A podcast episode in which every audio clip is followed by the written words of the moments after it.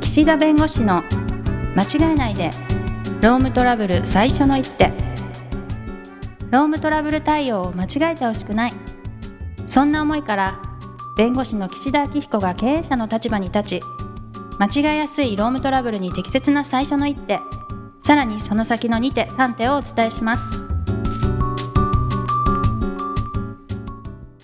皆さん、こんにちは。弁護士の岸田貴子 です。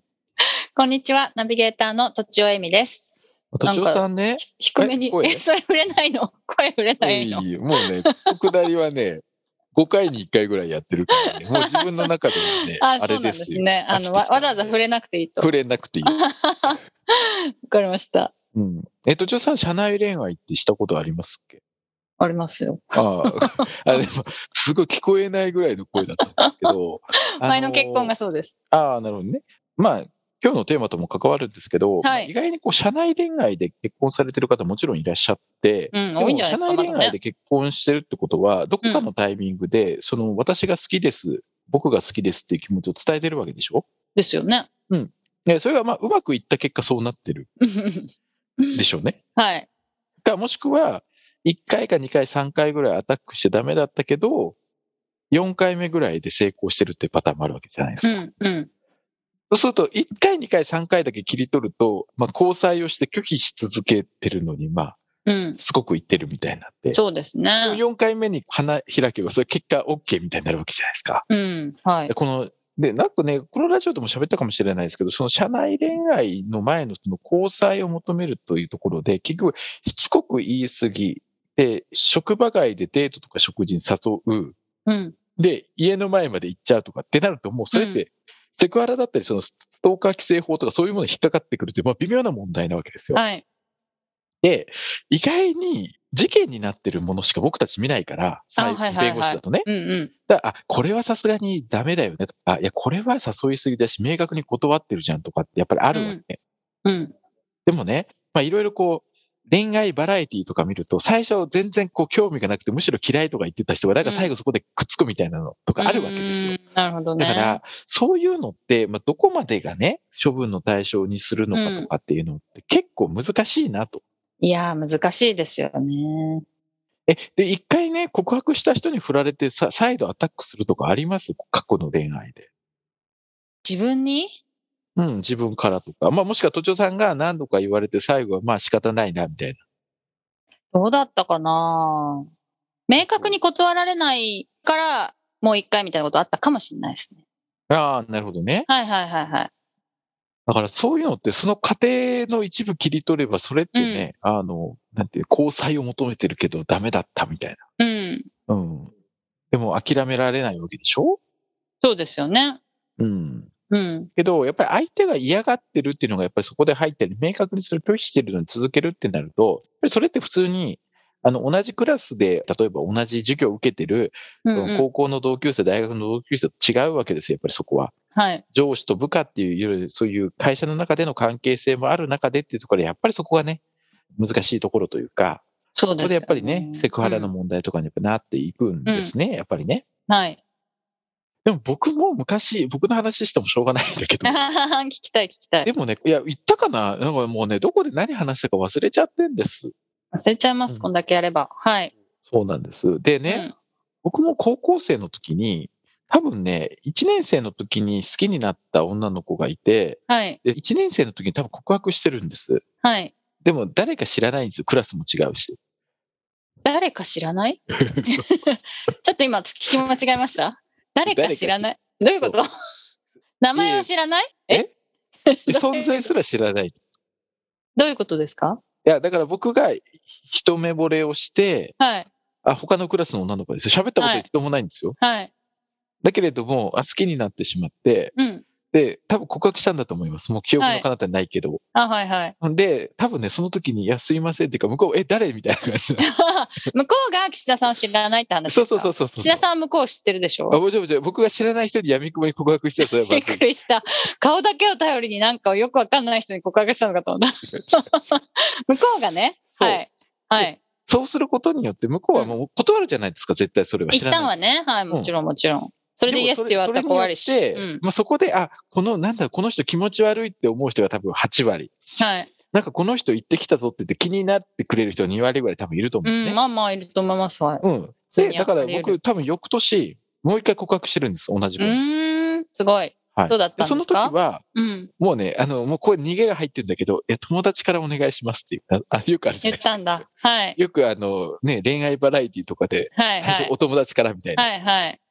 で、それで、あ、あの、はい、別に友達だったらいいですぐらい。おー、すごいじゃないでですか。は友達でもでも何もないです別にご飯食べに行くわけでもないし、いはいはい。別に話すわけでもないし、はいはいはい。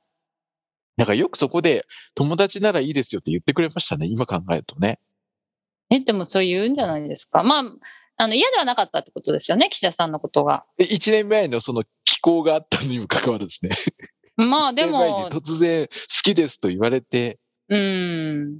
いや、嫌な気持ちはしないでしょ、そんな。いやでもこれがね会社に置き換えてくださいうん、はい。あの全く違う部署の上司の私がまあまあその時はまあ同級生同士ですけど、うん。なんか急にですよ好きですって言われたら、うんえ、えきえ何何何ってなるでしょいやー大人になってね一回も喋ったことないっていうのはね結構きついかもしれませんねそうでしょ、うんまあ、うんうんだから高校時代だから許されるんだよね、許される許される若気の至りですそうそうそうそうはいはいはいはい可愛らしいでで、その1年間も何もなかったんです。あはいはいはほいでも好きだったんだ、ぼあって、だからその2年ぐらい、だからあれですよ。その人からすると、結局何も別に変わらないけど、はいどこかで僕に見られてるっていう恐怖 心まあねで別にその女の子はその女の子で普通に他の人とお付き合いもしてたし、あそう別なんでにすそねれも知ってる。うーんなそうのんだで、別にそういう状況で、はい3年目ですよ。1年ごとにこあ距離を詰め3ていく年目もドラマがあるんですう、か3年目ですよ。うんで、3年目の夏ぐらいに、あ同じクラスになったんです。おおはよういやく。はいなんでそ、それだけ。同じクラスになって、 うんようやく、ようやくこ仲う、良く僕なのっこたんでとすをちゃかんとし近くで知ってああくそれっかるそっ機会かがはいはできいて、うんっていうことです。うーんっていで、うここれっとてね、いや、今、最終的にそ の、は3年目でね、はいね、お付き合いできたから、こういうふうに、まあ、よかっあたおです付き合いってしたん話ですかあもちろん、その、 さそうです3年目にちゃんと、 お付き合いしたんですかお付き合いしましたよ、ちゃんと。えー、すごいそんなことあるんだいやいや、それちゃんと言っとかないと、このあの今日のはテーマにつながらないから。うん、何も言って、あはい、わかりま した。お付き合いしたんだ。何うも言ってない。そうそんうすそう。ごいで。そして3年目にもう一回、だから3回告白して。3回目にこうすごい漫画みたあいれ。あれなわけですよ。あの、交際をスタートすることができたわけです。すでごもい。これね、会社で置き換えてみてください。うん、 3年間アプローチし続けて、その間にいろいろもし仮にあればですよ。うん、僕の場合ほとんど何もないんです、その間。はい。だから別に、あの、同じにはできないですけど、3年間、例えば交際を申し込み続けて、で、向こうが嫌がってると。うん。なったら、これはおそらくセクハラ認定されると嫌がってたらね。思う。うん。はもい。う、いやいや、もう話したくないですとか。うん。いやいや、もう無理ですとか。はい。ね、あの、ご飯とか誘わないでくださいって言ってるのに、うん。いや、僕は君が忘れられないとか。うん。 いや僕そんなこと言ってないですよ。はい。そういうことなんです。うんだからうんうんこれってわかりますわかりますあの、そういうふうに誘うことが直ちに違法かっていうと、それは別に自由恋愛のたまたまその相手が同じ職場だったってだけなんで、はいあ。の、例えばそのお誘いをするとかっていうのも別にそれ自体が直ちに違法ではないけども、その心のどこかに向こうが嫌がってたり気を使ってたりすると、やっぱりこれって問題になる可能性があるから、向こうの反応を見て今後この気持ちを閉じ込めるかどうするか決めようっていうのはやっぱり持っててほしいんです。うん。心の中確に。かね。はい。だから自由恋愛だから関係ないだろうとか、相手がその気持ちが拒否してても、それは別に自由恋愛の範囲だから関係ないだろうではないのよ、やっぱりそこは。うん。うん。うんなので、やっぱりこういう問題って、まあ今日のあのテーマでもありますけど、そういう意味では、これってやっぱりセクハラに該当する可能性があるわけです。もうしつこく誘ったり、家に行ったりとか、相手を非難したりとか、あのもう相手が拒ああそれは絶ね反応してるのに、それをお構いなしに行くとなると、はいあのまたはい誘い続けるとね。はい。で、まあ今回、そのちょっと最近の裁判例見てたら、逆に被害者の方が、はい。こういうふうにしつこく言われてハラスメントを受けましたと。うん。で、会社に対して、その、こういうことを、セクハラをしたね、加害者を、まあ処分してほしいと。うん。で私は相当傷ついているから。っうん。ていうようなふうに、逆に、なんで会社はちゃんと処分しないんですか、この人。だってやったことセクハラでしょと。会社が生ぬるいと。はだい。からこれは、ひいては、私は会社の対応が悪い。加害者からそういうセクハラを受けた。だから私は会社や加害者に対して損害賠償請求するんだ。とかっていう事案もやっぱりあるわけですよ。はい。うん。だから従業員の中には、加害者の方がね、いや、これは自由恋愛だし、なんでこんな、ね、僕がやったことが処分されなきゃいけないんだということで、加害者が会社を訴えるケースもあるわけ。うん。でもそれ、いやいや、それもセクハラだからと。はい今の時代、それ許されないからと。だから少なくとも反省してよと。うん。でも反省の態度を見られないから同じことを繰り返す可能性があるから、軽めの懲戒処分かけます。まあ、こういった事案ってたくさんあるんです。はい。逆に、まあそうだよなと。自由恋愛でちょっとまあその気持ちがね、ちょっとこう高まっちゃったんだと。うん。だからそれを今後やっちゃダメだよとはい。言って、今回は懲戒処分はしないと。厳重注意にとどめとくけど、次やったら処分になるからね、気をつけなよって言って終わらせたら、はい。被害者の方の女性がなんで処分受けてないんですかって私にセクハラしておいてと。うん。だからこれは会社の対応が生ぬるいから会社とその加害者を訴えますみたいなのもあるわけ。うーん。はいだ。からやっぱね、恋とか愛とか絡むとね、うん。やっぱりそこの処分とか処分するしないって結構ね、神経使う。